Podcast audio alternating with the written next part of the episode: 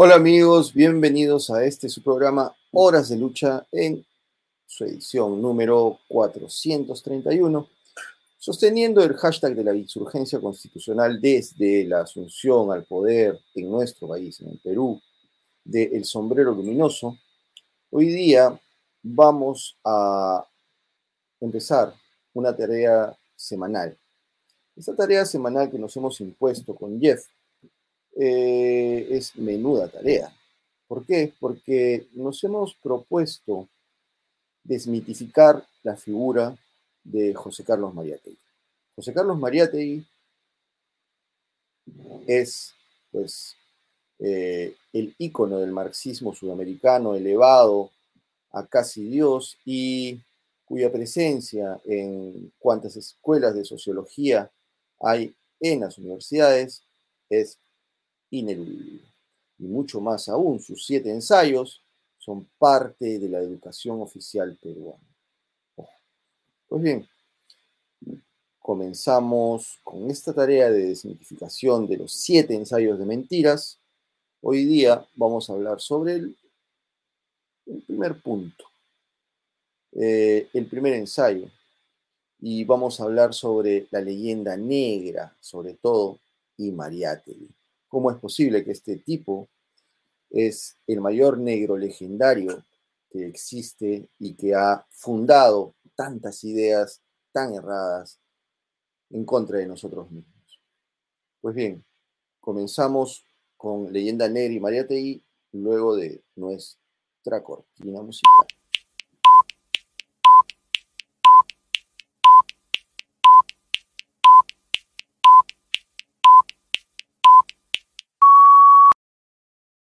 de lucha, horas de batalla, contra un sistema que se pasa de la raya, horas de lucha, horas de batalla, exclusivamente para gente con agallas, horas de lucha, horas de batalla, contra un sistema que se pasa de la raya, horas de lucha, horas de batalla, exclusivamente para gente con agallas, y si van a batallar, puños arriba si van a batallar, y si van a batallar, exclusivamente para gente con agallas, a batallar. Arriba si van a batallar. A batallar. Horas de lucha, horas de batalla. Contra un sistema que se pasa de la raya. Horas de lucha, horas de batalla. Exclusivamente para gente con agalla.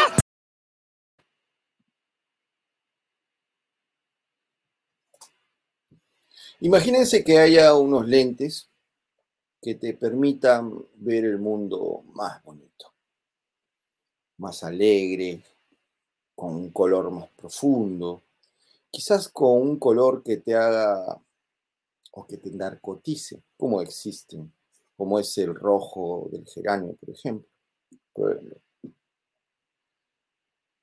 Imagínense que estos lentes pudieran no solamente darte un esquema del mundo, sino también darle un nuevo significado a cada una de esas cosas.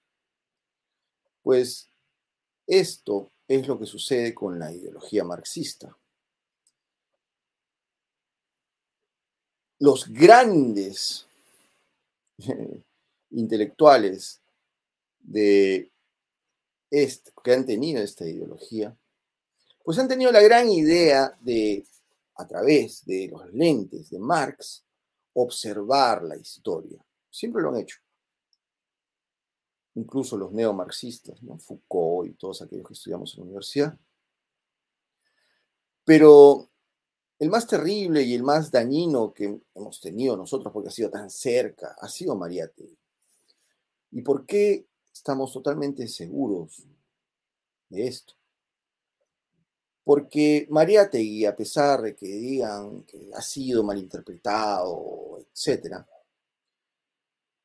eh, y que todos tendríamos que leer otras cosas también de Mariátegui, pues es innegable que Siete ensayos de la interpretación de la realidad peruana es un libro que literalmente desnuda a Mariátegui. Ahí está su ideología. Una ideología que ha sido impuesta en la educación oficial peruana. Todos lo estudian, todos lo estudiamos, así, tal cual, como en Cuba. Y esta interpretación, que no es más que justamente esas gafas marxistas con las que observa la historia del Perú y la realidad peruana. Él dice de interpretación de la realidad peruana, pero no es interpretación de la realidad peruana. Lo que él agarra es, coge su método marxista, su método socialista, y empieza a ver el mundo. Y pues encuentra todo el tema este de los sistemas de producción y la lucha de clases. Y además que toma como suyos toda la leyenda negra. Hoy día, justamente, vamos a hablar sobre eso, sobre la leyenda negra y Mariate. ¿Por qué? Porque vamos a agarrar solamente un, para comenzar, el primer eh, ensayo que hace sobre la economía que él llama colonial, que ya desde su nombre él mismo la contradice, pero no llega a explicarlo claramente. La economía que tenía nuestro país, o mejor dicho, que tenía el Perú como provincia de España, era justamente como eso, como provincia y no como colonia. Y eso lo vamos a pasar a demostrar. Poco a poco y primero le doy pase a Jeff para que nos cuente lo último que esté sucediendo. Hola Jeff. Saludos a toda la gente que nos ve alrededor del mundo y acá salud con mi té este, McCollins, té peruano, té canela y té canela y clavo de dolor, que a mí me encantaba, pero ahora me han hecho fouls porque la bolsita creo que trae el 30% del contenido que traía antes. Pues antes se sentía el sabor a té negro, el té peruano, con la canela y el clavo de dolor, ahora es así un poquito. Tengo que poner tres bolsas para eh, obtener el, sabor y el aroma que antes hacía una sola bolsita. Entonces a los señores de McCollins de Perú, ¿cómo van a destruir así una marca, pues, y su producto de bandera, su té filtrante en bolsa? Eso no tiene sentido. Tienen que despedir a su jefe de marketing y a su CEO. Yo lo votaría porque ahí está destruyendo la marca. Ya no voy a, ya no voy a encargar que me traigan el té McCollins de, de Perú. Lo siento, pero soy un consumidor y tengo, tengo mis derechos y no voy a ir a Indecopy a reclamar, pues Indecopy no me interesa, Indecopy no sirve. Yo estoy reclamando y ya no voy a comprar ese producto. Bueno, el día de ayer fui a una marcha, asistí a una marcha, un rally que se llama aquí en Washington, D.C., en el área, en el mall donde está el Lincoln Monument, donde mucha gente hace mítines, pues es el lugar icónico en el mundo para hacer los mítines. Hasta Forrest Gump tiene una escena ahí y es donde Martin Luther King lanzó su discurso, ¿no? Tengo un, tengo un sueño, I have a dream. Bueno, ahí nos reunimos, bastante gente, a miles de personas, que estaban reclamando qué cosa, eh, que se terminen los mandates. Los mandates son estas órdenes irracionales y hasta el momento ilegales que está dando el gobierno federal, eh, piden, y suprimiendo la libertad, ¿no? Obligándote a ponerte medicinas que tú no quieres, obligándote a cerrar tu negocio, obligándote a abrir cuando el gobierno quiere, obligándote a que obligues a tus trabajadores a, realizar conductas que ellos no quieren hacerlo, Y, y, contra eso era eh, la, la, manifestación. Bastante gente, la gente está aburrida ya de esto y está ahí pues reclamando con derecho, con derecho, porque es, su derecho. Y digo que los, mandatos, las órdenes de, de del gobierno federal hasta el momento han resultado ilegales porque la Corte Suprema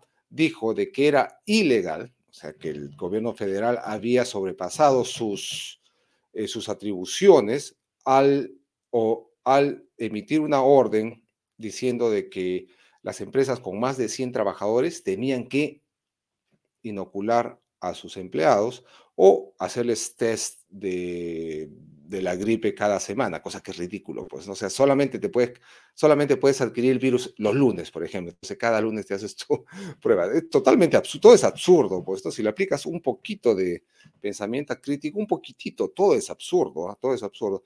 y eh, si le aplicas un poquito de pensamiento crítico, vas a superar la psicosis, porque hay una psicosis colectiva inducida eh, por los medios de prensa, pues obviamente, y los médicos, ¿no? Bastante médico, bastante médico. Bueno, no, no bastante médico, los que salen en la tele a hablar tonterías, pues, ¿no? Que no tienen ningún sentido. Uy, ¿qué pasó acá? Me quedé sin cámara. Se desconectó, ya está. Ya, ok.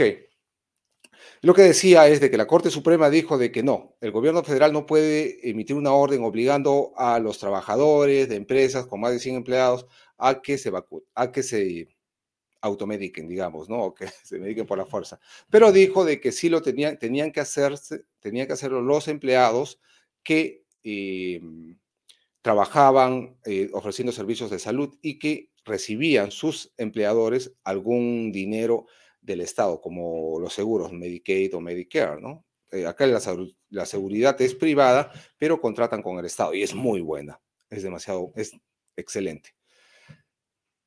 En la sentencia de la Corte Suprema hay una colisión. ¿En qué sentido hay la colisión?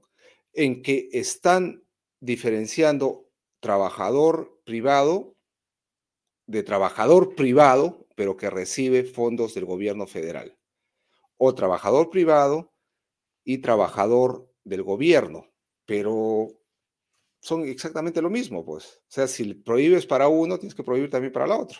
Entonces, si para uno es ilegal, también para el otro es ilegal. Pero bueno, dijo que la Corte Suprema dijo que no, que tenían que vacunarse los que... Oh, se me escapó la palabra tenían que ponerse esta cosa, este líquido, los que trabajan en los, en los hospitales, centros de salud.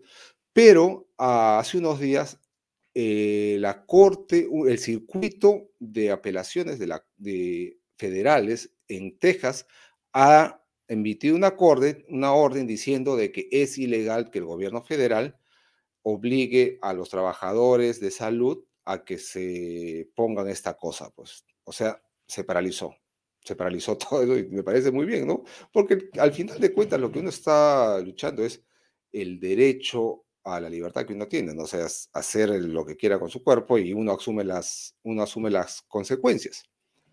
También ahí se habló mucho eh, de cuál es la solución para lo que estamos viviendo en este momento. la solución es fácil, hay que aplicar la ley, porque la ley es sabia al final de cuentas. La ley es más antigua que la medicina, por si acaso, más, antigua que la ciencia también. El derecho ha demorado, eh, se demora, se demora años en desarrollarse. Entonces, cuando tú dices, no, que esta ley se demoran cinco años en sacarla, no, ese es un proceso. Yo sé que muchos, muchos de nosotros queremos las cosas ya, pero es un proceso, hay que pensar, porque una ley favorece a unos y daña a otros, ¿no? Como lo que estamos viviendo acá, pues, ¿no? Que aparece un supragobierno nacional y dice, ya cierra todo. O aparece Gates y dice, ya cierra todo. O aparece el otro, el doctor Faust, Fausa, o Fauna, Fauno, y dice, ya, no, cierra todo. Y hay que cerrar, pues eso no es ley. Eso, eso ha sido, este, en nombre de la ciencia, dicen, ¿no? Y es completamente ilegal y miren a lo que nos ha llevado. A eso yo lo vuelvo a repetir, entre ciencia y ley, entre ciencia y derecho, quiero del derecho. Pero me podrán decir por ahí alguien que, me, que, que, que, refutó, pero si están emitiendo una ley, bueno, esa ley es una leguleyada porque no tiene fundamento jurídico. Toda ley que se da tiene que tener un fundamento jurídico que viene de las bases del derecho. Y el derecho dice, pues, la base del derecho es la libertad humana. O sea, no le puede suprimir la libertad eh, a ninguna persona, mucho más, mira, por un periodo tan largo de tiempo. ¿ah? Y yo creo que las personas que han emitido estas leyes van a terminar, van a terminar en la cárcel, como se estaba pidiendo, se pide cárcel para el doctor Fauces y está cerca de que suceda, está muy cerca, ese señor está muy, eh, muy, muy extraño. Eh, también hubieron eh, rallies, congregaciones en, en New York. Eh, eso no sale en la prensa, por ejemplo, eso no sale en la prensa global, en la prensa corporativa. No, eso no va a salir nunca, pues, jamás. Pero tienes que buscar, pues, por acá y por allá fuentes de información que sean eh, válidas, que no dependan del auspicio de una corporación gigantesca, porque la corporación paga el sueldo y manipula de una forma u otra al periodista que se presenta enfrente de las cámaras a decir lo que le ordenan. ¿ah? Eso sí lo sé muy bien, porque las pautas vienen de un lugar, de otro, le dice, ya tienes que decir esto, y al final eh, manipulan la mente. Uno dice, no, a mí no me manipula nadie. Si te manipulan, tú tomas una decisión basada en la información que recibas, y si tu información la recibes de la televisión, como, la, como parte, parte de gente, no, no la mayoría, una fracción muy pequeña ahora, eh, tu decisión es tomada, en, e, es tomada en base a la información errónea que te dan la televisión.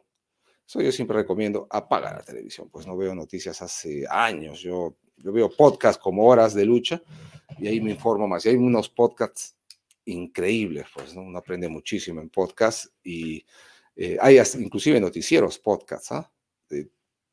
Pequeños, ¿no? Noticieros que tienen poca audiencia y es como tiene que ser, pues un podcast o un un, canal de noticias, ¿no?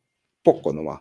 Poca audiencia, pero tiene que ser veraz. Pero ellos están buscando plata, revenue, y mientras más audiencia tengan, tienen más revenue eh, y tienen más auspiciadores. Entonces tienen que complacer a los auspiciadores y al final el auspiciador es el que manda. Es lo que está pasando. yo creo que estamos bien yendo en el buen camino para recuperar la libertad, pero es constante. Este es constante, constante, constante. Recuerden que ya estamos entrando al tercer año. ¿ah? cuidado, estamos entrando al tercer año, al tercer año y ya se hace costumbre y la gente está asustada. Pues vivan su vida sin miedo, caramba, vivan su vida. Adelante, Américo, continuemos con, esta, con este mito que es este Mariate, que nació por casualidad en mi pueblo, en Moquegua, o dicen que en Hilo también, el Valle de Hilo, no se sabe, ¿no? Al final se encontró, no se encontró la partida de nacimiento, no estoy enterado de esto. Nació en la hacienda Chiribaya, en Hilo. Mm, conozco esa hacienda, o parte de esa hacienda, ¿no? Que ha sido eh, dividida. Ahora es un desastre. La, economía colonial, ese es uno, de los de los siete ensayos, pues eh, siete ensayos, eh, bueno, a mí me hicieron estudiar en primaria, decían los intelectuales peruanos, Mariátegui, pero tuve un profesor que no era comunista, gracias a Dios, y lo desechó así rápido y el profesor siempre decía, pues, ¿no?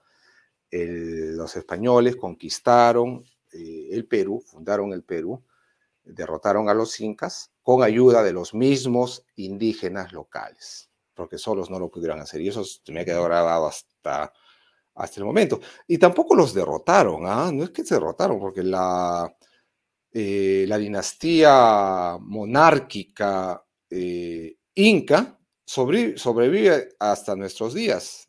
No en, no en, Perú porque está prohibido, pero en Europa sobrevive hasta nuestros días. Están mezclados con las eh, monarquías más importantes del mundo, de Europa. Pues, ¿no? Y hay incas relacionados con santos, hay incas relacionados con los reyes de España, con los reyes de Alemania, con los reyes de Francia, y hay una inca que es, es, que es la, reina de Holanda en este, en este momento, la dinastía inca continúa, y el inca, ¿quién es el inca en este momento? ¿Quién tiene el título de inca, el título legal de inca? Lo tiene el rey de España. El rey de España es nuestro inca, porque el inca, el último inca le entregó el trono, la borla a él. Toma, tú eres el último inca, y los eh, incas peruanos siguieron viviendo, pues, millonarios como siempre, siempre, lo habían sido. Y los que pudieron, cuando pudieron, se fueron a vivir a Europa, pues a España. Muchos, pues, muchísimos, ¿no? Eh, los hijos de Pizarro estaban viviendo ahí. Partamos por el nombre, la economía colonial, dice. Exacto. Bueno, nosotros decimos que no es una colonia. Bueno. Eh, Américo, la pregunta es, ¿fueron, eh, no, tuvo el imperio español colonias, fueron, eh, fue el virreinato de Perú una colonia o fue el virreinato de Nueva España una colonia? No, eran provincias, eran provincias ultramarinas que estaban más allá del mar. Mira lo que nos dice Humboldt en sus ensayos sobre la Nueva España. Eh, esto es México. Dice, los monarcas de España, tomando el título de reyes de las Indias, han considerado estas provincias lejanas más bien como partes integrantes de su monarquía y como provincias dependientes de la corona de Castilla, que como colonias en el sentido que desde el siglo XVI han dado a esta voz los pueblos comerciantes de Europa. O sea, que como colonia en el sentido que desde el siglo XVI han dado a esta voz los pueblos comerciantes de Europa. Bien pronto se conoció que estas vastas regiones, cuyas costas en general están menos habitadas que el interior, no podían gobernarse como islotes esparcidos en el mar de las Antillas. Circunstancias que precisaron. Eh, ahí hace referencia, Mar de las Antillas hace referencia a las otras potencias de aquella época, eh, em, Inglaterra, Francia, eh, Holanda, que han dejado absolutamente nada en sus islas caribeñas. Son latas, no no hay una ciudad, pues, ¿no? Como es Santo Domingo, por ejemplo, en República Dominicana, o como me dicen que es Puerto Rico, que nunca he visitado todavía, y Cuba, ¿no? Que son ciudades virreinales, pues, impresionantes, metrópolis, como Sevilla o como Madrid, o como Lima. De ahí resulta una legislación más suave que la que gobierna la, mayor parte de las demás colonias del nuevo continente. Se está refiriendo a, por ejemplo, Brasil.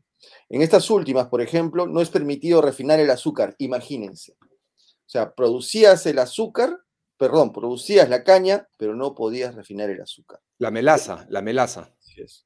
El propietario de una plantación se ve en la dura precisión de volver a comprar los productos de su propio terreno al fabricante de la metrópoli, es decir, de Londres, de Ámsterdam, de París. Francia. De Francia. Esa era la metrópoli. Porque incluso, eh, los, por ejemplo, las colonias que tenía Inglaterra no podían, yo se lo sé, no podían acuñar moneda. Imagínense, no podían acuñar moneda. Sin embargo, en el Perú se acuñaba moneda, en México se acuñaba moneda. Y ese, en este mismo libro de Humboldt, donde dice que solamente eh, en la Casa de la Moneda de México se acuñaba más moneda que en 27 casas de la moneda en Francia. Claro, y eh, cerca de Moquegua teníamos una casa de la moneda que era en Potosí, donde se producía la plata y se acuñaba la moneda, y esa moneda circulaba en todo el mundo, circulaba en, en, Asia, circulaba en China, circulaba en, Europa, y cuando vino Simón Bolívar, cuando pasó por ahí, Expedito pasó por ahí, la saqueó y destruyó la máquina para acuñarlas. O sea, el tipo, pues, un desgraciado. Oh, y también lo hizo en su, en su propio país, en Venezuela, mandó al hambre a muchísimos. Eh, es conocida la historia de su hermana, que murió muy pobre. Bueno, ese es otro tema. En el plano de la economía, dice, se percibe mejor que ningún otro hasta qué punto la conquista escinde la historia del Perú. Según ya, esta es la primera mentira, después de que economía colonial. Dice que la, es la historia del Perú la que se parte en el, mundo, en el momento de la conquista, número uno. La historia del Perú nace con los españoles. El Perú se funda con los españoles. Es más, acá no hay no se parte nada. Acá solamente hay una en punto de partida, eso sí. Es más, crece. Exacto. Claro, se expande a todo Sudamérica. Que el virreinato de Perú era todo Sudamérica, o casi todo, un 80% era Sudamérica. Mira, esta, esta, esta es parte de la leyenda negra, pues esto es este, la ensoñación del buen salvaje. Dice, hasta la conquista se desenvolvió en el Perú una economía que brotaba espontánea y libremente del suelo y la gente peruana. Oye, era, había libre mercado. Eh, eh, bueno, esto es eh, totalmente imposible porque no había derecho a la propiedad privada y ni siquiera puedo llamar súbdito al indio que vivía en las Américas porque no tenía, no tenía calidad de ser humano. Era así nomás alguien que, del cual este, el cacique, el cacique local podía podía venderlo, podía mandar a matarlo, podía sacrificarlo a un apo. No, no, no, existía. Por supuesto, no hay economía. Por eso cuando dice que lo más interesante era la economía, está mintiendo. Además, asegura, dice, que todos los testimonios históricos coinciden en la aserción de que el pueblo incaico laborioso, dice, disciplinado, panteísta y sencillo, creo que esa palabrita disciplinado, ¿no? Mira, a ver, vamos a decir la verdad. Laborioso, no, porque era semi-esclavo, o si es que no era esclavo. Disciplinado, tampoco. Sería, de nuevo, era esclavo, porque tenía que hacerlo sí o sí. Claro. Si hubiese sido, si hubiese sido una nación, que no era una nación, porque el concepto de nación no nace en esa época, el concepto de nación nace eh, con la, en la Revolución Francesa, aparentemente, este, eh, no, podía tampoco ser eh, disciplinado porque apenas llegaron los españoles, se aliaron con las tribus locales porque el Inca los abusaba, pues, o sea, ¿cuál era la disciplina que me está diciendo? Y, disciplina. y cuando llegaron los españoles, había una guerra interna entre hermanos. Entonces, ¿dónde está la disciplina, el pueblo disciplinado? Y además exageración. Pero ¿sabes por qué lo dice? Porque él también crea eh, la leyenda negra de que, oh, el español es flojo, llegaron estos flojos españoles, ¿no? Y, eso también crea el sentimiento de inferioridad que, que, se vive en toda Hispanoamérica, porque en toda Hispanoamérica se repite eso de que, oh, los españoles llegaron y mataron a, los indios que eran seres perfectos y los españoles eran flojos. Oiga, señores, si son flojos, ¿cómo han podido desarrollar una economía que ha durado 300 años y mira tremendas ciudades que nos han dejado? Lima, Arequipa, Moquegua, Colonial, Puno, Cusco, Ayacucho. las subsistencias abundaban, la población crecía. El imperio ignoró, y acá se pone pues totalmente poeta, poeta sociólogo. El imperio ignoró radicalmente el problema de Malthus. El problema de Malthus, para algunos que no lo saben, era que eh, la población crecía geométricamente, mientras que los recursos crecían aritméticamente, y eso eh, era lo que ocasionaba la escasez. Cosa que ya está totalmente desvirtuada, Ya, no, ya no es así. Se ha comprobado que es falso. Es falso. Totalmente falso, porque a medida que la población crece, los recursos no se multiplican, sino se triplican, pues ahora hay mucha más comida que hace 50 eh, años, por ejemplo. Muchísima más comida. La organización colectivista, dice. Y ahí es mentira también. es mentira. Colectivista, dice. O sea que, ¿colectivista qué es? Colectivista es que espontáneamente el pueblo decide juntarse. Eso es. Pero no, dice, regida por los incas. Ah, ya, entonces ya no era colectivista, pues. Oye, ¿qué te pasa? Claro, es una contradicción lo que dice en su propio ensayo, pues, ¿no? Mira, la organización colectivista regida por los incas, o sea, los esclavos regida por los incas, no era democracia, no era nada, era una panaca que eran Dios, se considera Dios. Había enervado en los indios el, impulso, el impulso individual. Mira, mira, mira, eh, ojo acá, ojo acá, cómo, cómo, cómo esconde bajo la palabrita enervar en los indios el impulso individual. Tú puedes pensar que enervar es agitar, pero no lo es. Enervar en este sentido es disminuir el impulso individual, es decir, someter al individuo, los indios. Terrible. Sí. Pero había desarrollado extraordinariamente en ellos, en provecho de este régimen económico, el hábito de una humilde y religiosa obediencia a su deber social. Sí, claro. ¿Qué deber social? tenían conciencia social, eran, eran justicia social. Sí, oye, ¿qué? Mm. Dice, los incas sacaban toda la utilidad social posible de esta virtud de su pueblo. Oye, ¿qué utilidad social? la historia, la historia de los incas fue escrita por los españoles. Y cuando digo españoles, también me refiero al Inca Garcilaso de la Vega, que él se declara el primer mestizo de, las Américas. Yo soy mestizo, dice, ¿no? Mucho orgullo, igual que yo, pues también soy mestizo y yo considero que el mestizaje es la creación más bella de la humanidad, porque el, hispano es bello, ¿ah? Así, lo digo así nomás a, a cara pelada.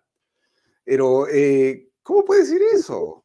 No, si la historia fue escrita por los españoles, la historia de los incas fue escrita por los españoles y fue bien eh, ¿cuál es una buena palabra? Fue bien buena en la historia que se, que se escribe, porque no dicen, pues, hacían sacrificios humanos, eh, los indios no tenían eh, derechos, no había propiedad privada, había hambrunas, había guerras, había masacres, no dicen nada de eso, y eso, ese, sol, ese solo aspecto, dice muchísimo de la benevolencia de los llamados bueno, conquistadores eran por, por decreto, se llamaban conquistadores, pero de, nosotros los mestizos, ¿no? El, Inca Recilazo de la, de la, Vega, que escribió los comentarios reales y la Florida del Inca cuando él vivía en España, habla maravillas de los incas.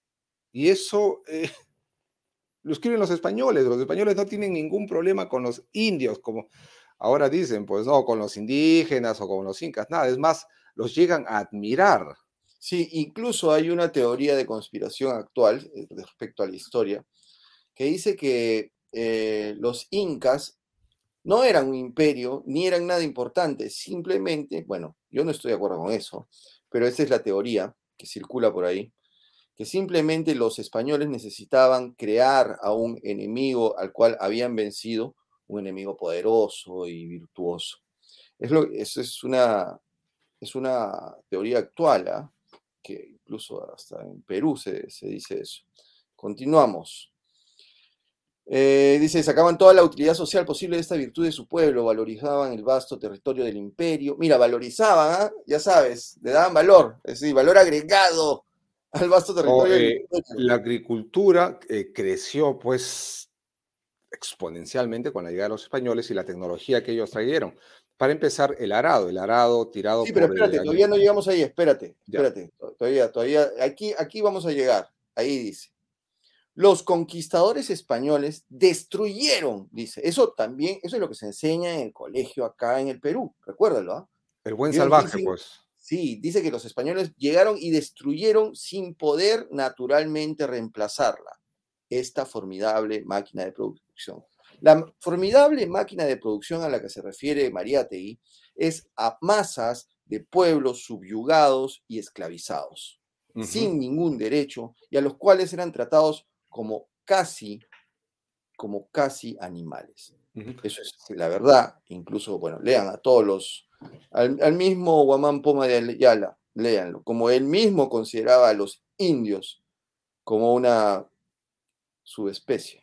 Claro, decía, ¿cómo es posible que los indios se vistan como españoles? Reclamaba, ¿no? Pero él era indio y se vestía como español.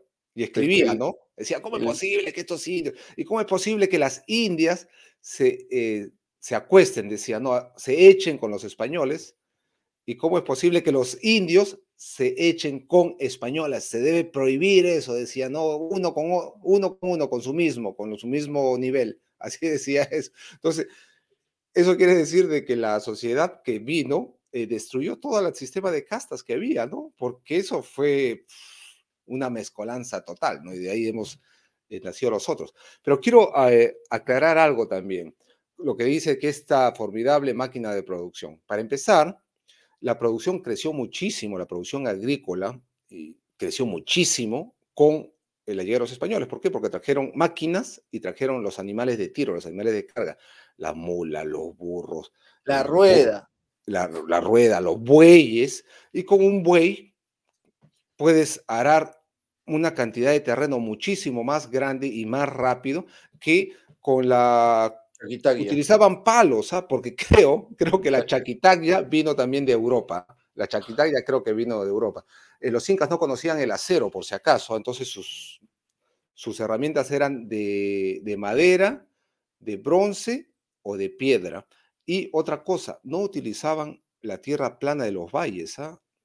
Ellos iban a las zonas altas por protección a, la andenería. Los españoles fueron los que comenzaron a utilizar y a darle un uso eh, más productivo a la tierra, además de que crearon otra industria, la industria del tejido y la industria minera, la industria, la, industria, la agroindustria con los pijos. La vitivinícola. Claro. Por supuesto. Sí, Y dice, el trabajo indígena cesó de funcionar de un modo solidario. ¡Solidario! Bueno, déjame aclarar esto. Cuando llegaron los conquistadores españoles y se fusionaron, crearon el Perú o el Virreinato de España, el Virreinato de España, la reina Isabel la Católica luego a los años nomás, dio una ley obligando a que se le dé salario al indio y se le trate como cualquier español. Antes no se le pagaba por su trabajo, antes si no trabajaba te mataban. ¿Qué está pensando? El trabajo indígena cesó de funcionar, no, el trabajo indígena empezó con el... Empezó a hacer trabajo porque antes era solamente esclavismo. Esclavitud total.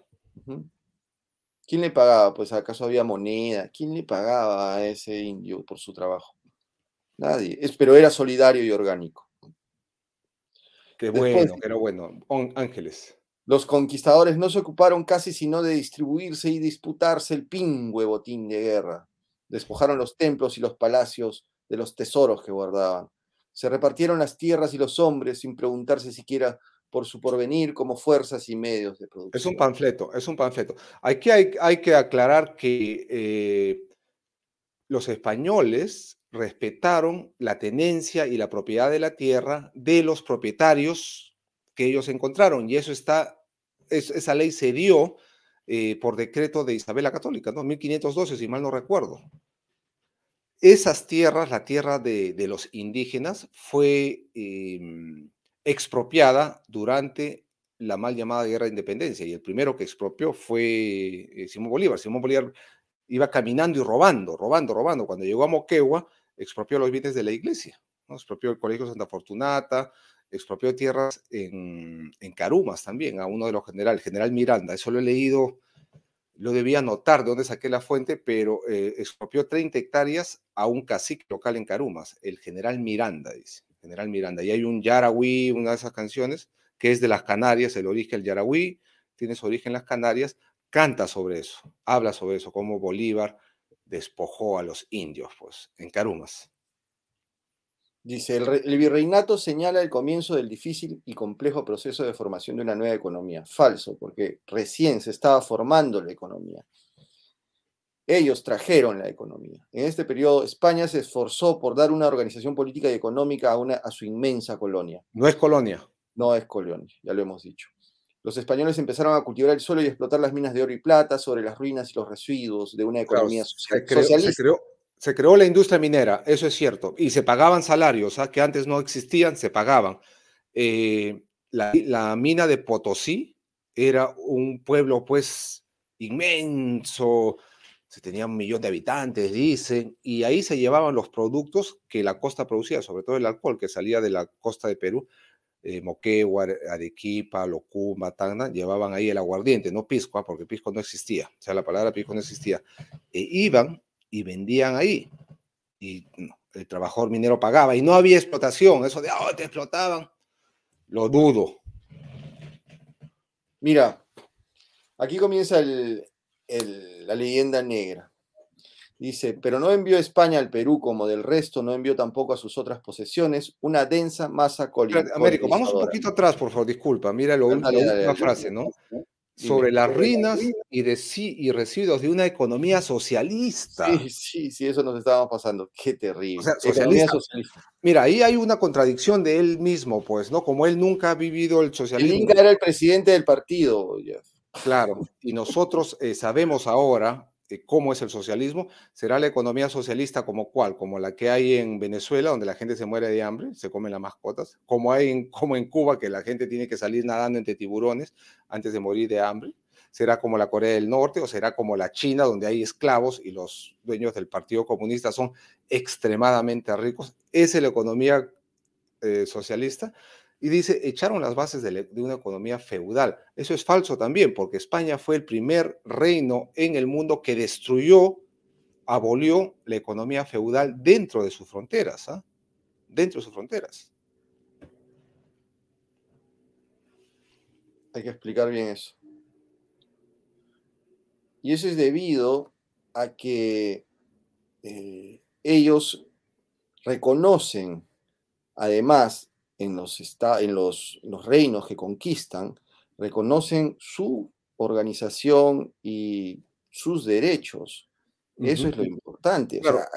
aquí, no hay que viene un señor feudal y se adueña de todo, como sí sucedió en la, como tú dices, mal llamada Guerra de la Independencia, que destruyen toda la, organización jurídica del virreinato y pues eh, empiezan a, perseguir a los españoles o a los, a los, eh, a los que eran sus eh, ya criollos, ¿no? ya peruanos, y empiezan a quitarle las tierras a estos señores que tendrían sus títulos nobiliarios, claro está, pero empiezan a quitar todo, incluso a las poblaciones, a los poblados, a las comunidades campesinas, a las reducciones de indias que habían hecho los españoles para civilizar a todas las masas de gente del Ande, que para eso se hizo, ojo, Y, pero ¿dónde estaba aquí el señor feudal? Yo le pregunto, ¿dónde está? Si hay una economía feudal, tiene que haber un señor feudal. ¿Quién era este señor feudal? ¿El, ¿Acaso era el, ¿cómo se llama? El encomendero? No lo era. El tema del encomendero, el tema de los encomenderos han desatado, ha desatado hasta guerras.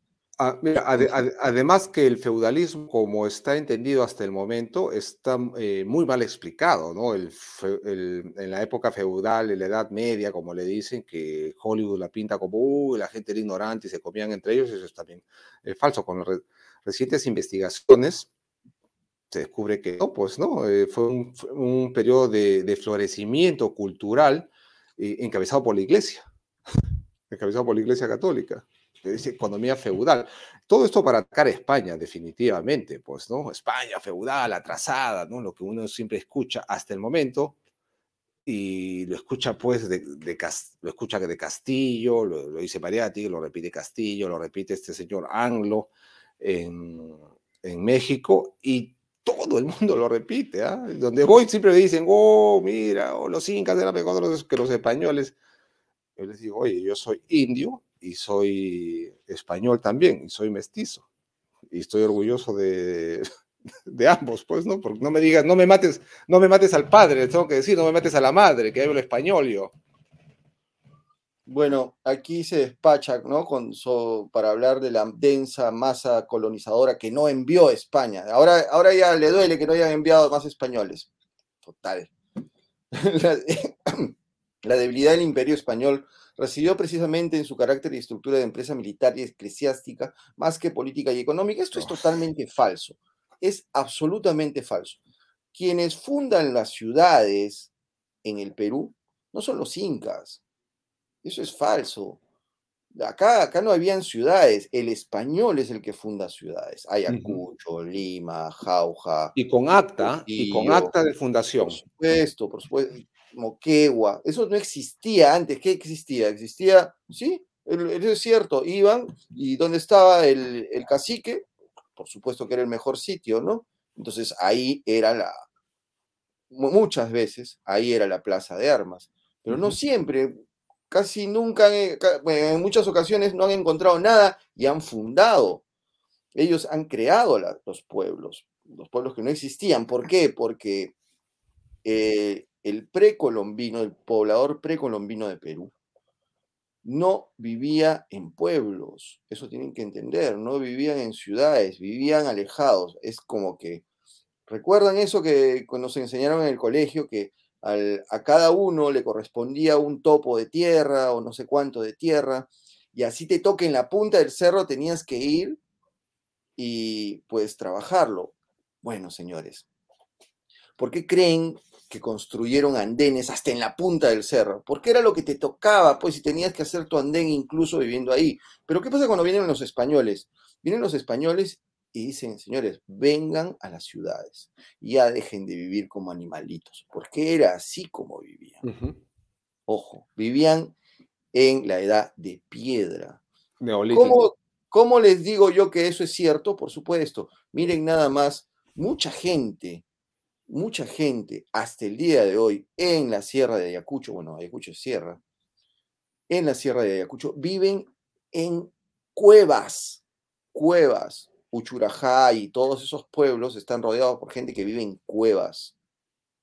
Tengan mucho cuidado cuando hablan de que, ah, no, que aquí han venido y ya han, construido sobre lo que ya existía. Bueno, en uno de los únicos sitios que yo puedo asegurar que sí, es el Cusco. Pero también les recuerdo cuando me, dicen esto que si algo no sabían, bueno, además de muchas cosas que no sabían los incas, para comenzar no tenían ni rueda, no sabían hacer techos. Dice que esa era la debilidad de sus, de sus ciudades. No sabían hacer techos, no sabían hacer este, los arcos, pero eso sí, ¿ah? eso sí, aprendieron así. En una generación, en una generación, el, vasto territorio del imperio, del virreinato, el nuevo virreinato de Perú, se hablaba dos idiomas, el quechua, que no se hablaba antes, que se hablaba por aquí y por allá, y los españoles a través, con la iglesia se encargaron de diseminarlo, ¿no? que se, enseñase quechua, y es español al mismo, al mismo tiempo, porque antes no existía, pues, ¿no? Y cuando se traía a la gente, a las personas a las encomiendas, a los pequeños poblados, ¿qué encontraban ahí? Una iglesia y encontraban fuente de trabajo y por primera vez les iban a pagar por su trabajo. Además de educación, aprender a leer, aprender a vivir en casas y sobre todo ¿ah?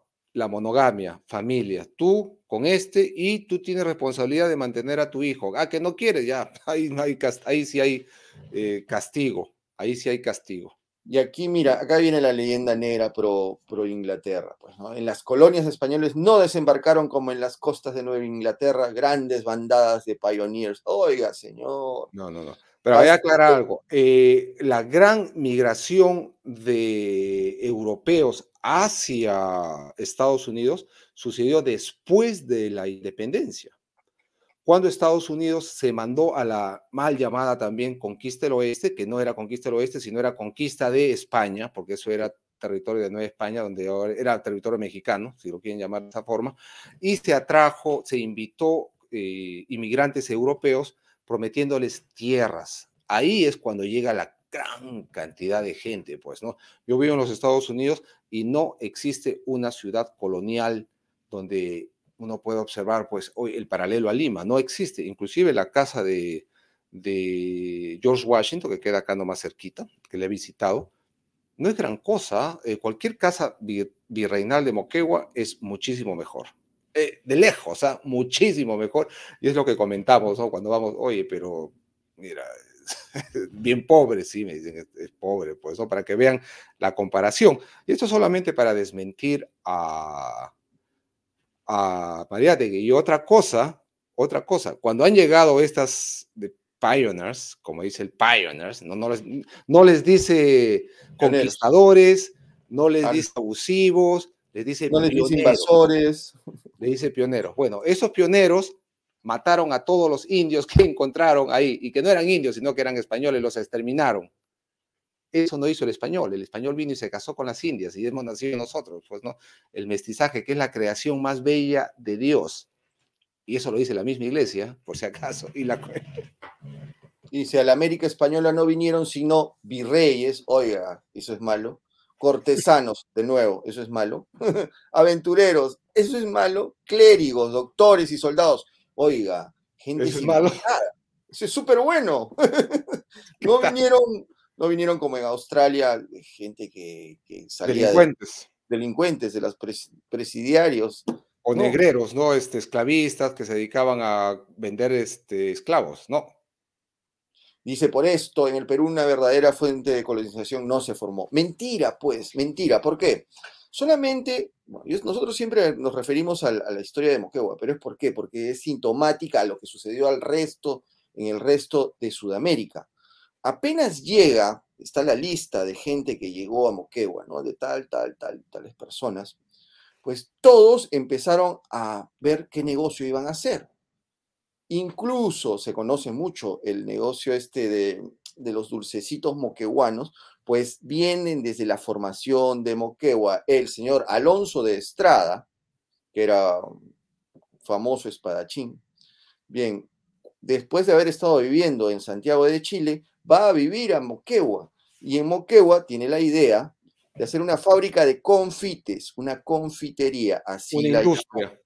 Una industria, exacto. ¿Para qué? Para comprar, hacer los confites y venderlos en Santiago de Chile, para lo que existen las cartas que él envió a su hermana, que estaba en una monja de convento, no, no sé si en, Andalucía, no, no, no recuerdo bien eso, pero le mandan todas las recetas de cómo hacer los dulces que hoy día se dice. Oh, hay, que hay que aclarar que Chile no existía, no existía Bolivia, no existía Argentina, todo era el virreinato de Perú, no había fronteras, no había fronteras, no había impuestos, no había tarifas para mandar tu producto de Moquegua a Chile. Era como ir, para, era como vender, eh, lo produces en Moquegua y lo vas a vender a, a, Piura, por ejemplo. A Salta, vas y lo vendes en Salta. Bueno, Salta era también parte del Imperio Español, pues, ¿no? Era el virreinato de Perú, sí. al comienzo. Dice, la población de Lima estaba compuesta, mira, eso es lo peor, mira lo que habla. Dice, no se formó por esto en el Perú una verdadera fuerza de colonización. No, Acabamos no de decirle colonia. que eso es mentira. Es que no fue, no fue colonia, eh, no fue colonia. No, hubo, no se esclavizó al indio porque fue ilegal. Eran libres. Pero mira lo que él asegura, que la población de Lima estaba compuesta por una pequeña corte, pero lo que pasa es que cuando habla de población de Lima, está hablando de todo el Perú, según él. Dice que, o sea, para él, el Perú es Lima, como dice un gran poeta.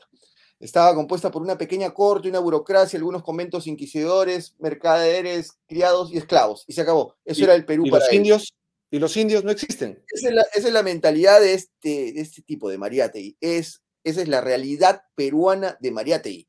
O sea, eso era el Perú para él. O sea, no existía Arequipa, no existía Trujillo, no existía Cusco, que recuerden que en esa época no es que Lima era lo máximo y después todo era poquito, no.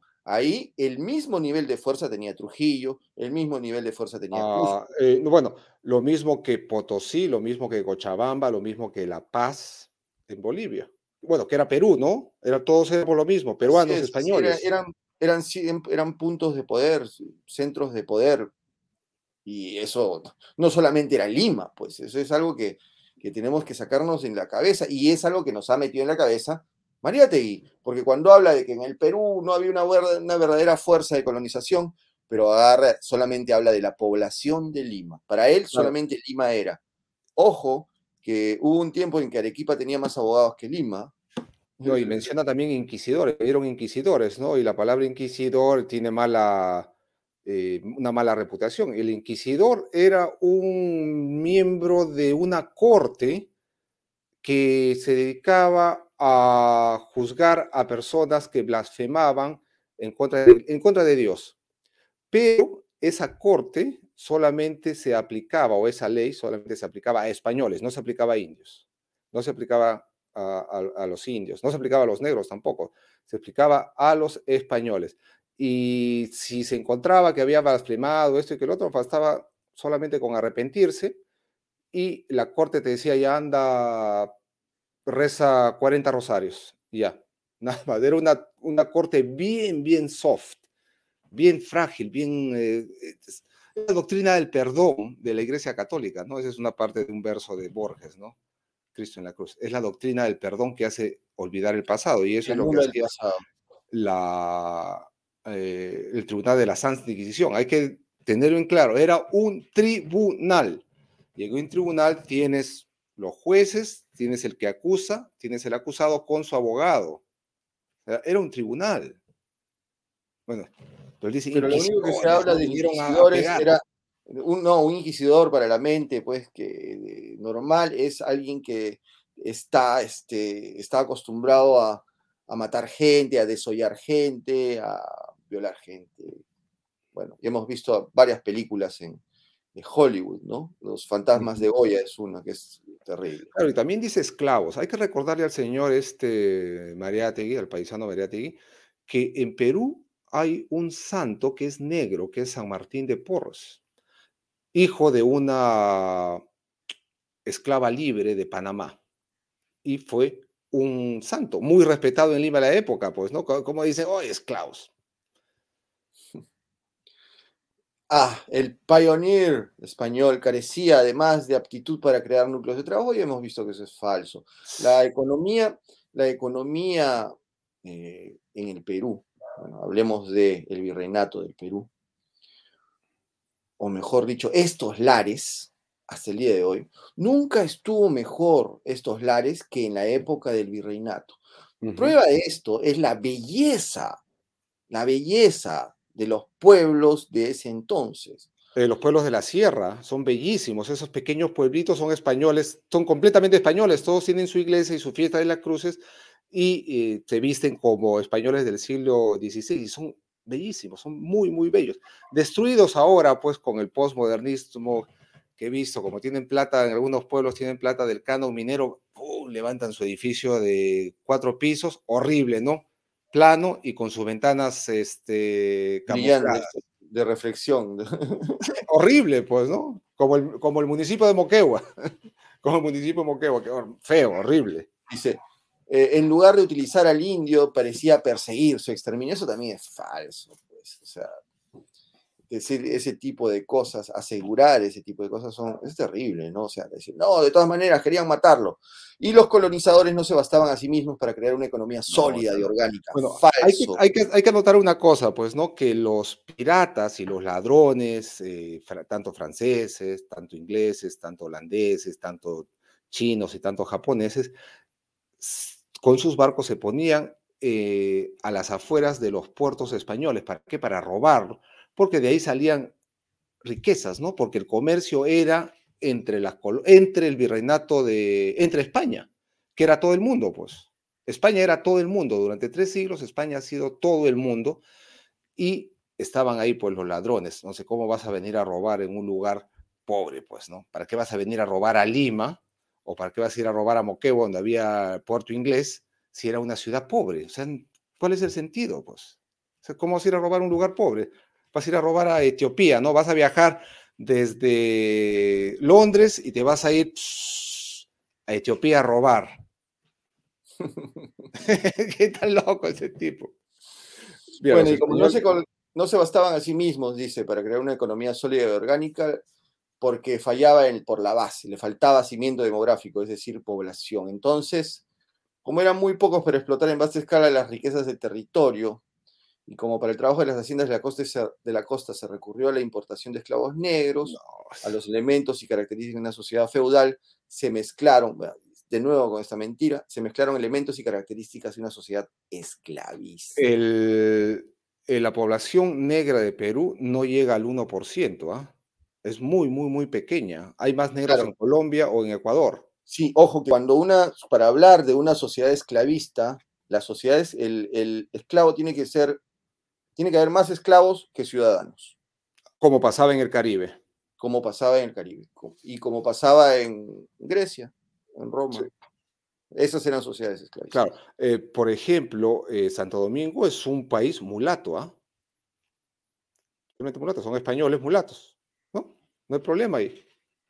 Pero a mí me sorprende que dice que los mestizos, o sea, separa a los mestizos, nos separa a nosotros de los, de los indios. ¿No? Y, pero ya no hay indios y todos somos mestizos. Y acá hay algo que, bueno, eso es siempre porque los jesuitas han sido bien, este, han tenido varios flirteos con el, con el, con el comunismo. Dice, solo los jesuitas con su orgánico positivismo, acá no habla de la Iglesia Católica, habla de los jesuitas, y orgánico positivismo, o sea, que son cientificistas, según él, mostraron acaso en el Perú como en otras tierras de América, aptitud de creación económica. O sea que los jesuitas nada más, la, iglesia no, o sea, todas las, todas las, la cantidad de, universidades, bueno. Y es, y es una contradicción en sí, pues, ¿no? Porque si los jesuitas pudieron hacerlo es porque se permitía la libertad para crear empresa. Ahí está la prueba de los jesuitas. Y no solamente los jesuitas, estaban los eh, eh, de propaganda fi de los betlemitas, eh, varias, varias congregaciones han estado en el Perú. Los jesuitas llegaron después, ¿ah? Y también los, los votaron en una. Eh, quien recorre el vasto experimento de los jesuitas en el Paraguay, donde tan hábilmente aprovecharon y explotaron la tendencia natural de los indígenas al comunismo. no, los eh, indígenas de Paraguay son muy diferentes a, bueno, eh, los indígenas de Perú estaban en la época, eh, en una edad de neolítico, avanzado, y los indígenas de Paraguay estaban en la piedra. metales. Estaban en la edad de piedra y los jesuitas, o sea, los españoles, los salvaron. Mira, siguiendo lo que tú dices, pues no dice española, dice jesuitas. Lo separa, que el jesuita que vino de Europa no era español, había jesuita peruano también, a muchísimos, fueron expulsados eh, de Perú, fueron expulsados de la, del virreinato y se fueron. Peruanos, españoles, todos se fueron. Pero no, no, o sea, el jesuita que era, venía de un país jesuita, ¿no era español también? ¿No era peruano? ¿No era mestizo? No, eran hijos de San Iñigo de Loyola. Pero ya, pues acaso no era español él. bueno. Eh, dice, No, o sea, ellos crearon lo que los nobles, doctores y clérigos entregados en Lima a una vida muelle y sensual no se ocuparon nunca de formar. Falso, pues, falso. el Perú eh, producía muchísimo azúcar, el Perú producía muchísimo, eh, además ¿no? de tener muchísimos metales, pero también el trabajo, el trabajo, o sea, los orfebres peruanos hasta el día de hoy se conocen. Hay pueblos donde se dedican totalmente a la plata. Pueblos hermosos, pequeños. ¿Y por qué? ¿Por qué creen que es eso? Porque vinieron solamente a, exterminar indios. Claro, este señor Unamuno, pues es eh, español, ibérico, ¿no? Es este promotor de la leyenda negra también, ¿ah? Unamuno. Los, los, colonizadores se preocuparon casi únicamente de la explotación del oro y la plata. Eso es falso. Y la, agricultura se vuelve a contradecir. Y la agricultura se vuelve a contradecir. sí, es cierto, se creó la industria minera y se, se, se, avanzó muchísimo por las técnicas traídas de España. Una de ellas es el, uso del azogue. Cuando se empezó a utilizar el azogue y se empezó a utilizar eh, la técnica del socavón para explotar las minas de oro, de plata, de, cobre. Se creó una industria. Ojo, que se le pagaba al trabajador, se le pagaba, se le pagaba. No, no era que iba y se le pegaba, no, se le pagaba. Dice, me he referido más de una vez a la inclinación de los españoles a instalarse en la tierra baja. Falso y a la mezcla de respeto y de desconfianza que les inspiraron siempre los Andes, de los cuales no llegaron jamás a sentirse realmente señores. ¡Falso! Todo el Perú es. ¿Qué es Arequipa? A ver, vamos a ver, vamos a, ver, a, numerar este, ciudades, ciudades de los Andes que florecieron durante el virreinato. Vamos a empezar por el sur, solamente en Perú, mira, tienes Arequipa y todos los pueblos que tiene Arequipa adentro, ¿no? Eh, Cabanaconde, eh, Chivay, que yo conozco y tiene muchos, pues muchísimos. Ciudades importantes, Huancayo, Jauja, Ayacucho, Ayacucho, Huancavelica, eh, Puno, eh, Puno, Cusco, por supuesto, y todos los pueblos que tiene al, alrededor, más arriba Cajamarca, luego Huancayo, Huánuco, Potosí, La Paz, Huánuco, bueno, Huánuco Salta. De nuevo, Salta, eh, hay una ciudad más ahí, más abajo también. Ciudades andinas. Todas son las ciudades andinas. ¿Dónde saca este señor de que eh, al español no le gustaba ir a los Andes? Es que a él no le gusta ir a los Andes. Pues, Extremadura, Extremadura, es cerro. Es, que, no sé, él no salió de Lima solamente se fue a Europa y mi formación es europea, pero no conoció. Eh, claro, hay que recordar también que los españoles, eh, este señor, eh, se me escapa el nombre, que descubrió el, y navegó el río Amazonas. ¿Cómo puede decir que los españoles estaban en la costa nomás ahí comerciando? Eso hacían los ingleses, ¿ah? Pero con las películas muestran a los ingleses, a los franceses, a los holandeses como exploradores no sé qué habrán explorado, porque fueron los españoles los que descubrieron, por ejemplo, el río Amazonas. En esa época, mira cómo lo han hecho, ¿ah? en esa época. Dice. Ahora bien, sin duda el trabajo de las minas, se debe al trabajo de las minas la formación de las poblaciones criollas de la sierra. Sin la codicia de los metales encerrados en las entrañas de los Andes, la conquista de la sierra hubiera sido mucho más incompleta. Oiga, señor, ¿qué se produce a 4.000 metros. dice, codicia, pues, codicia. ¿Qué tiene? Puede ser codicioso, ¿no? Greedy, ¿qué tiene? Vas ahí, pues subes a un cerro de 5.000 metros a partirte el, lomo. ¿Por qué? Porque quieres un revenue, ¿no? Quieres ganar dinero. Y está bien, perfecto. Hay que aplaudirlo. Así es. Esa es una de las últimas mentiras, pues, ¿no? Que no se contestó, conquistó el Ande. ¿Cómo que no? Si todas las ciudades, todo el Ande es español. Todo el Ande es español. ¿Cuántas iglesias tiene Ayacucho? Ah? 33, algo así. La ciudad que tiene más iglesias, ¿no? iglesias grandes. ¿Cómo va a decir hoy? No, que el otro. Entonces, que Ayacucho, Ayacucho no es tierra alta. no, es como los arequipeños que dicen, no, Arequipa no es tierra. Está, igualito este señor. Si, supieran, si supieran que eh, mucha gente admira la montaña, que viaja a Perú para ver los Andes, los cerros, porque acá es plano, ¿ah? acá es plano, no hay ninguna montaña, medio aburrido. Y bien, estas fueron las bases históricas de la economía, de la nueva economía peruana, de la economía colonial desde sus raíces, según él, desde su punto de vista negro legendario, cuyo proceso no ha terminado todavía. Examinemos ahora los lineamientos de una segunda etapa. Y eso lo vamos a hacer mañana. Creo que nos hemos Uy, ya nos pasado. Pero hay tanto para desmentir, pues, eh, no, todo, es mentira lo que habla Mariátegui. Todo, todo es, mentira. Son siete ensayos de mentira. No estudiaba, no estudiaba. Es como el libro este que discutimos aquí de este, este del señor Béjar, que habla de escribir un libro de memoria sin consultar las fuentes. Este, eh, en, en, e, eso justamente está en, el, en la advertencia a su primera a la, primera edición, él habla, pues, ¿no? Y cita a Nietzsche dos veces. Eh, y finalmente se declara de que él no es, eh, académico, no soy académico. Mi formación es en Europa y no sé qué. Pero lo que pasa es que también en esa época estaba de moda ser antiacademicista, González Prada lo era. Pero ¿qué querían? Ellos querían traer la ciencia a la vida diaria y no necesariamente en la academia. Eso era lo que propugnaban.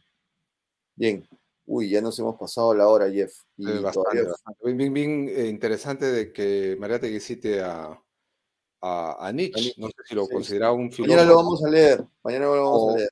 O como un libro de autoayuda, porque bueno, hasta donde yo sé, lo poco que he leído de Nietzsche no tiene un método, un método científico, no tiene un método filosófico para explicar su, filosofía. Es ya, Dios ha muerto. Listo. Una declaración, una autoayuda. bueno. Bien. Esto ha sido todo por hoy. Los dejamos con Beto Bedoy. Ahora sí. Hoy día nos hemos pasado una hora y. Sí, pues. Entretenido desmontar esta leyenda negra, eh, leyenda mariateguista. La leyenda mariateguista. Ah, y hay que hacer hincapié que Mariategui tuvo un negocio próspero de imprenta, por si acaso, imprenta. Y, claro, escribes y tienes una imprenta. Es un círculo muy bueno, ¿no? Tú mismo imprimes los libros que produces. Buen negocio. Pero no, eso no es capitalismo, eso no es capitalismo. Lo hacen comunistamente. Ya pues, señor, yo también sus trabajadores van a ser dueños, sus trabajadores van a ser los dueños. Feliz de que haya sido próspero Pariategui, feliz, feliz, porque sé que la pasó eh, mal también, ¿no? Pero feliz que haya sido eh, próspero. Y estoy en contra de la figura que los propios comunistas le forman a Mariátegui del tipo enfermizo, en una silla de ruedas, todo... No, no, esa, no, no, no, no. Es, así no ha sido Mariátegui. Señor, ha hecho lo que ha querido en su vida, que es un comunista, pues ha fundado un partido político, ha hecho negocios, ha tenido cierta cantidad de dinero, ha hecho fortuna. hay, una foto, hay una foto bonita de Mariátegui encima de un, de un caballo. Sí. En vez de, en vez de ponerlo en, en, una silla de ruedas o solamente su eh, cabezota, solo su cabezota. Exacto. En la, hay una plaza en Moquegua donde lo presentan a María Tegui en una silla de ruedas. Ya lo sacaron, ya la sacaron, ya la sacaron. Ahora, ahora, es, la cabezota. Presenten a María Tegui parado, ¿no? Porque eso ha sido la última etapa de su vida, cuando le cortaron la pierna, no sé, por, en una silla de ruedas. ¿Para qué? ¿Para qué? O sea, para presentarlo como un luchador social. No, señores, él tuvo su negocio. Bien. Ahora sí, nos dejamos. Chao, Jeff. Nos vemos mañana para seguir desmontando la leyenda de Mariati. Chao, nos vemos. Ahora sí los dejamos con contrabatería. No es posible que en plena crisis ambiental todavía haya, todavía haya sensibilidad. Y esperamos también que esta sensibilidad ya deje de ser insuficiente. Hermanos, hermanos, buenas noches. Hecho contra batería, yo soy el coronel ejército Beto Bedoya. Gracias por estar ahí y disculpen por el video que les acabo de poner. De verdad, en mi modesta opinión, el presidente de la República, Pedro Castillo, no lo voy a insultar, lo voy a describir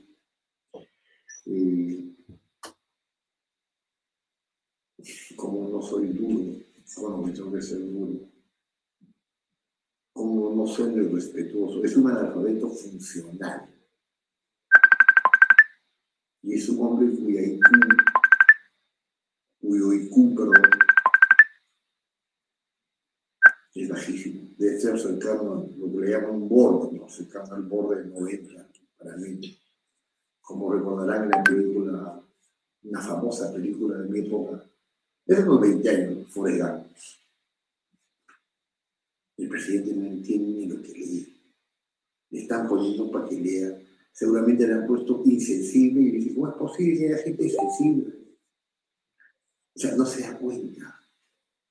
Como dice la ignorancia es atrevida. O sea, no solo es ignorante, sino que es de un bajísimo nivel intelectual. Eso pone todas las alarmas encendidas. ¿No? Este, porque además de este defecto, además es prosenderista y además está en investigaciones, está siendo investigado por corrupción desde que ha entrado al gobierno, con toda esa caterva de delincuentes y terrucos con los que Dime con quién y te diré quién es. Este señor. ¿Qué hacemos? Yo siempre tengo mis soluciones al final. Yo dejo las preguntas flotando. ¿Qué hacemos? Ya. Yo, yo digo, las personas que tienen la suerte de tener educación ya saben qué hay que hacer.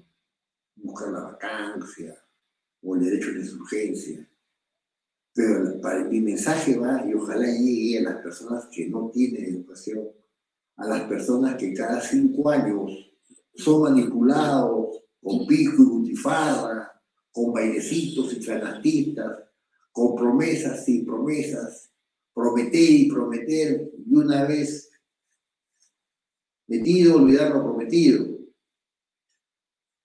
Esa pobre gente de mi país que es manipulada donde yo tengo la perversa teoría de que si no se quiere invertir en educación, es porque quieren tener los políticos una masa ignorante de lo que puedan manipular. Otra razón no encuentro. El partido al que yo pertenezco sabe perfectamente que los dos pilares de toda sociedad moderna y que quiere ir al desarrollo son la educación y la salud. Y si nadie tiene siquiera una línea para invertir en educación, ¿qué hacer con la educación?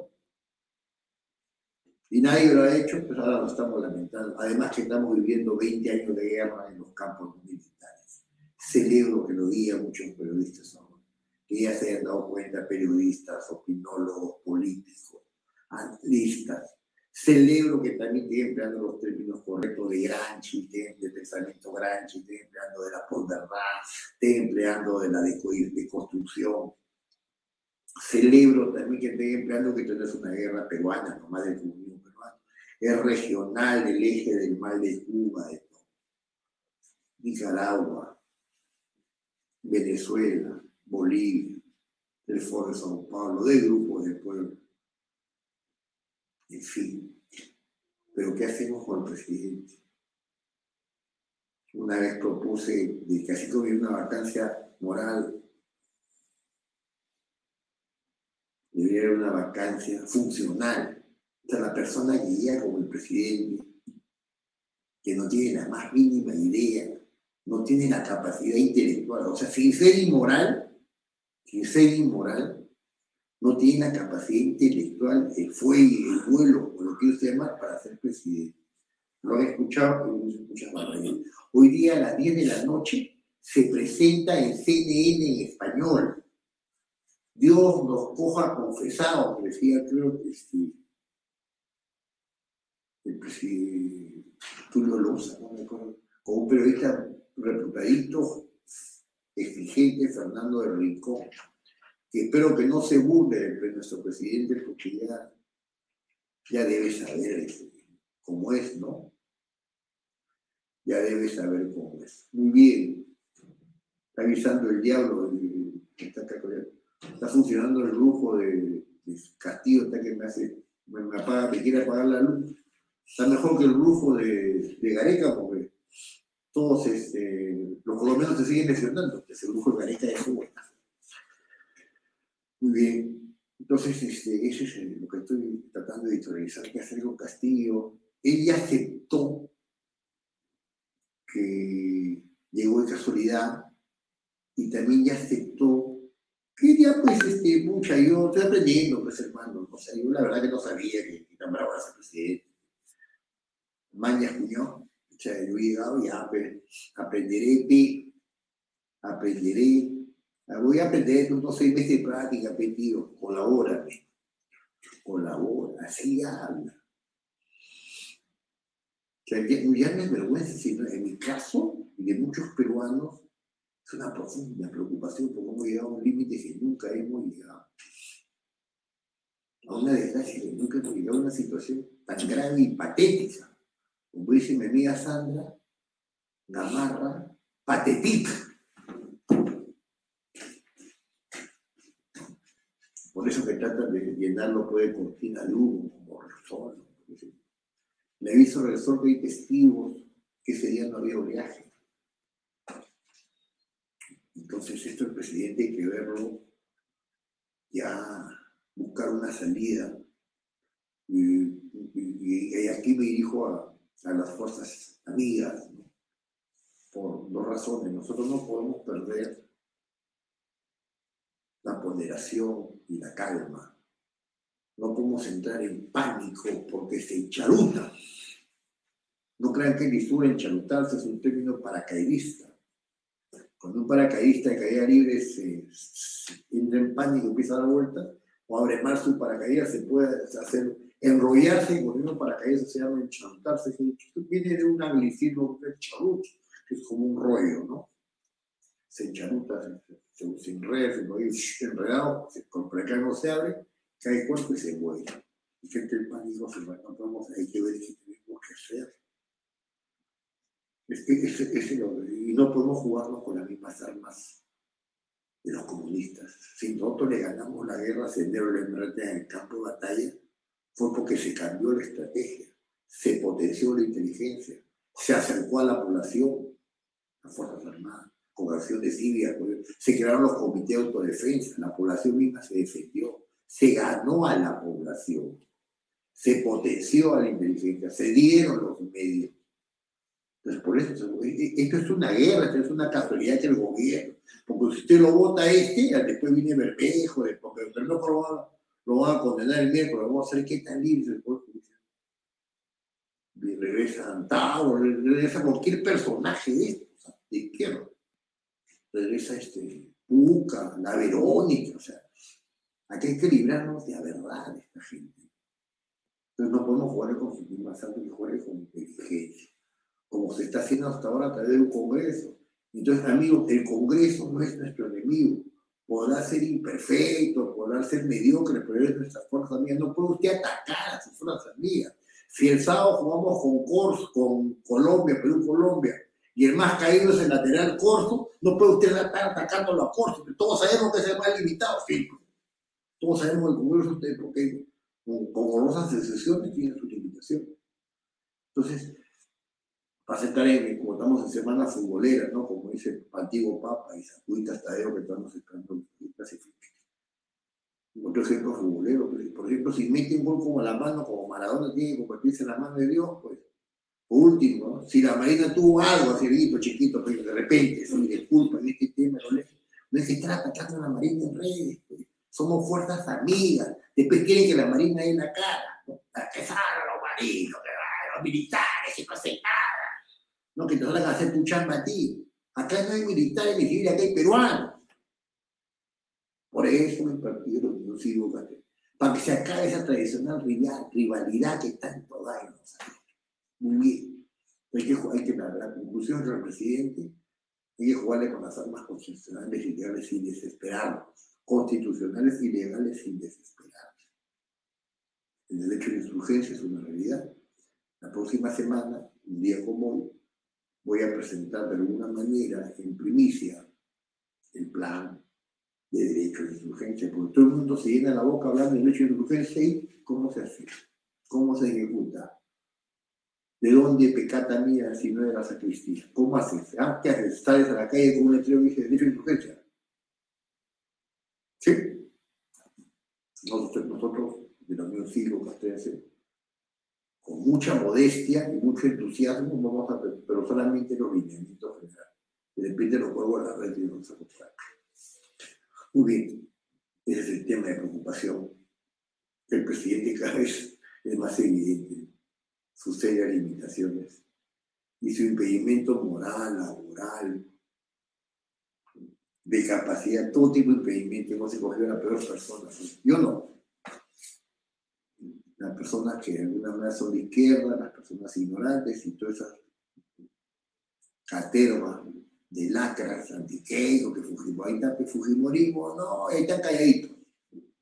Fujimori, no, Keiko la odio, Keiko maldita, ahí está, pues. Ustedes nos han reventado y están callados, que la generación del bicentenario, no todos. Un grupo de muchachitos ahí que fue y se arrogó la representatividad de una generación que es buena. Ahí está, pues, ahora, en fin, otros temas. El, gobierno más que fijo, como ha sido esa ley que ha sacado, tenemos que sacar una ley para que cumpla la ley, ¿no? Congreso, por insistencia, aprobó la ley de referéndum, ¿cómo se llama? O sea, que si hay un referéndum tiene que pasar por el Congreso, no directo.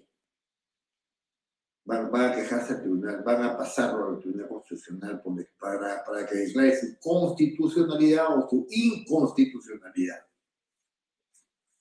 Se dice, se arguye, se rumorea, ya inclusive hasta los más radicales comunistas del TC, como es este, el señor Eloy Espinosa y la señora Ledesma, de que inclusive ni siquiera le van a aceptar al gobierno aceptación de su reclamo de antirrecepción. Ni siquiera lo van a recibir, lo cual va a ser otro cero al revés al gobierno, porque eso significa que ya la más alta instancia del país no quiere nada que ver con su asamblea constituyente, sin nueva constitución ni nada. Bueno, es para la caviar de la izquierda. ¿no? Sería y todo lo que sea derrota al enemigo es bueno.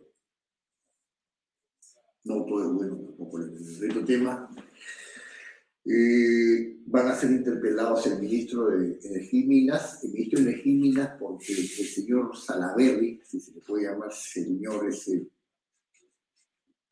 siempre me dice mi tío Alberto que no, no emplee adjetivos calificativos a ese sujeto. Eh, hasta porque el ministro de Géminis, es decir, el señor Salaverry no puede ocupar el cargo de jefe de Perú Petro, de presidente de Perú Petro, porque eso tiene que aprobarlo la directiva de Perú Petro, el directorio de Perú Petro. Y aparte el Contralor, el Contralor ha hecho un informe donde le encuentra todo tipo de, de observaciones. no puede. Y, él- y, y ya, y ya, ya, está despachando, usando el carro, el celular, la oficina. Se zurra en el ministro que supuestamente es su jefe. Se zurra por no decir una grosería. Porque Salaverry es un carejero, es un sinvergüenza. No tiene mínimo de vergüenza. Y aparte su corte poder de Vizcarra, porque Vizcarra todavía manda. Con todo lo que ha hecho Vizcarra, si fuera Keiko, Giro, Sachi o, o cómo se llama, o Keiko, Giro, o la misma, o el mismo Kenji, uy, ya estaría preso. Porque es la justicia selectiva que en el país. Entonces, este, por eso va a ser interpelado el ministro. Vamos a ver si pre- prefiere a la alianza con Vizcarra, a Teresa Salaverry, o, o si el, al ministro Robot, porque si el presidente, la presidenta del Consejo de Ministros la siempre extraña, Mirta Vázquez. Gusta la chinita, pero siempre extraña, siempre rara, siempre de un hablar de ida y vuelta como buen- buena caviar. Y el otro interpelado va va a ser el, ministro del Interior, el buen Avelino Guillén, que le gusta el ojo que llora y otro dice que le llora el ojo. Lo cual es mi problema. Y a, todo esto, antes hablaba de Guillén, quiero, quiero un paréntesis decirme, el Congreso tiene que hacer el trabajo al Ministerio, al, Ejecutivo, no el trabajo, sino porque pone cada esperpento de ministro como una, como es como una, este, es una, es una estrategia. Entonces el, el Congreso tiene que estar mosca, como se dice coloquialmente, y estarlo votando.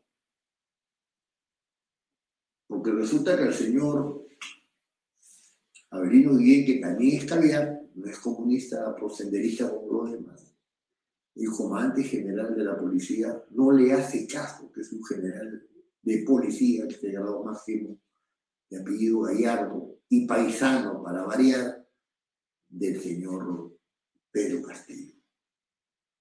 Pero no es todo lo que hay que decir sobre este tema. ¿no? Ha sido entrevistado con esta chica Claudia Toro, que era reportera de Beto Ortiz, que hizo su programa el domingo, el teniente general de apellido Bueno, que fue el, segun- el segundo de la policía que ellos le llaman subcomandante general. Y, y renunció porque simplemente en la policía se ha convertido, según palabras del general, porque a mí no me gusta hablar mal de los ausentes, ¿no? nunca viertas veneno en la copa del ausente, a mí no me gusta eso. Yo, yo no me gusta, yo a mi- al amigo todo, al enemigo la ley. Si la fuerzas amigas, callo. Lo veo meter la mano, lo veo en falta, me callo, así de injusto soy yo. En guerra. Si tuvieras en tiempo normal, sí podemos criticar.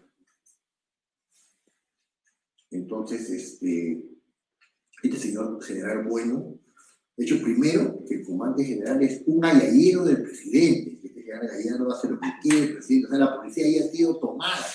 Segundo, que maneja la institución con un grupo de coroneles y hace lo que quiere, que por ejemplo en el proceso de ascensos, en el proceso de ascensos ha subido a 50% una nota, que es- hay una entrevista, hacen del- yo no sé, en la Fuerza Armada, hay- una entrevista y esa entrevista del 10%, si cosa la mitad de la nota, prácticamente con eso no tiene la idea. No respeta, el cuadro de mérito lo, lo, lo varías, lo mueves a tu gusto. Entonces, ¿qué quiere decir? Que los, los patas del comandante general ascienden y, y al- y al hablar de patas del comandante general, de manera coloquial los amigos, estamos hablando de lo que está con agacha en la cabeza con el régimen comunista ceterista de Castillo. Esto ha dicho el general bueno, no lo estoy diciendo. Yo creo, yo lo, yo lo digamos, como dicen, cuando yo, yo, lo, yo igualito lo, comparto todo. Hago mío todas sus palabras del general bueno, como si yo las hubiera dicho. Pero es, es- un testigo de excepción, pero viene a ser el número uno de la policía. Así están las cosas, por eso solamente y vamos a ver quién gana también esta, estas vencidas, estas pulseadas. Pero yo no sabe ni dónde está parado. Una vergüenza el fiscalito. Una vergüenza para los fiscales, pero los fiscales son hombres muy, muy, muy, muy, muy, capaces. Yo he trabajado con fiscales, he tenido jefe fiscal, yo he trabajado con diplomáticos, he tenido jefe embajador. He trabajado en comando conjunto, he tenido jefe ahí, general de la FAO. En el Ministerio de Defensa he tenido jefe contraalmirante, todo tipo de jefe. He estado casado, pero he tenido jefe de mujer. Así es. El presidente Castillo también ha aceptado que lo, lo, asesora toda esta soldería, un- que una entrevista que le... Yo de dos entrevistas así arregladitas, con Lucas y con Hildebrand, que yo entiendo pues que ahora como ya está más viejo, ya está, ya más viejo que yo, tiene 70 años, quiere comer café comiendo caliente, rico, con ese nivel de vida que ellos andaban, porque luego son dos playboy más otoñales que yo, y dos pues este, sibaristas, ¿no? dos, dos, dos hedonistas, ¿no? Que les gusta la vida placentera. Y ya pues en de su vida, como ya nadie los lee, como aparte son resentidos de izquierda, resistidos de la izquierda a la derecha, y da ese tipo de... Se tiran al suelo, pues, porque tienen que botarle plata a un de plata. Y eso sí lo digo yo, ¿ah? No, no estoy, me vale tres. Aparte que nunca me gente va a empezar a dignar mirar a, este modesto servidor, lo cual me vale. Ese par de miserables, de pobres diablos, he hecho su entrevista al presidente. Una de esas entrevistas, una exitosa y otra en su periodiquito, no sé si le Y que dice que Hitler debo un montón de plata en la zona. Un montón de plata. Después se tira al suelo, ya, ya, ya nadie lo quiere, la gente. Dice que tú estás donde vi asesorar al presidente. Porque ahora está bien, pensé que había vuelto a, a, guiar, a guiar el, el, este, el que asesoraba. ¿Se acuerdan cuando asesoraba a Vizcarra? Que le decía a Vizcarra, estamos haciendo el esfuerzo el esfuerzo. y después hablaba de- del Congreso exclusionista y obstruccionista, y entonces te agarraba una boletín y le da y le da, porque ahora el presidente no salía, el pueblo, el pueblo, el pueblo, el pueblo, y ahora está con, otra vez también con el esfuerzo, pues, ¿no? Parece que tú estás sobrevivido, el más pituco de los caviares. Señor Todopoderoso, dame aunque sea una alegría este viernes, esta semana futbolera. No me va a alegrar, pero va a ser lo justo que se, se vaya Bermejo a la cárcel. este. Con todos sus viajes a Praia, que se ha identificado, que el camarada Sacha lo ha asustado y no ha podido declarar. Con todo lo que se sabe, Bermejo tiene por unos, unos 30 años de cana. Que se le quite los gallitos, porque si esa es una burla que se debe llegar al Congreso. Una burla más. Como que ya el fiscal ha pedido para, para el señor el, el, el, el, copre- el copresidente que cerró ha pedido 30 años de cárcel. No, peor no pidió, perdón, prisión preventiva, 30 años a ver mejor para él. Porque él vino y se paseó triunfante, ¿se acuerdan? Cuando llegó a Palacio, cuando no, no se pudo, no me acuerdo qué cosa no pudo hacer el Congreso, ahorita no. Vino, se vino a Lima, se metió a Palacio, entró triunfador, ganador, cholo este, Bermejo, este, Cerrón, este, panudo, que es el clásico panudo. El, el panudo no, no mide, no tiene, cuando se siente ganadorzazo, no tiene, pues, se pierde el, el control, pierde, distorsiona la realidad, ¿no? Cree que se puede subrayar la justicia, y la justicia no. ¿Usted por qué se ha movido ahí? ¿Usted está prohibido moverse de Huancayo? A la cara. Concluyo y recomiendo. Tranquilidad, la agresividad se da en el asalto final, cuando el ímpetu del ataque se. Tranquilidad, inteligencia, inteligencia emocional, frialdad. Ellos quieren lo de siempre. La Asamblea Constituyente, como ya les cerraron la puerta del Congreso, ahora se vean a las calles, van a hacer alguna barbaridad o se van al Congreso. Tenemos que estar vigilantes, nosotros, el pueblo, el verdadero pueblo, las calles, los colectivos, los partidos políticos, uno solo, por favor, un solo frente, todas las fuerzas vivas del país para evitar que esta lacra del comunismo nos continúe tomando, rapiñando y saqueando nuestro glorioso país. Nos vamos adelante, muchachos, con la voz que ha inicio la victoria. ¡Fuego!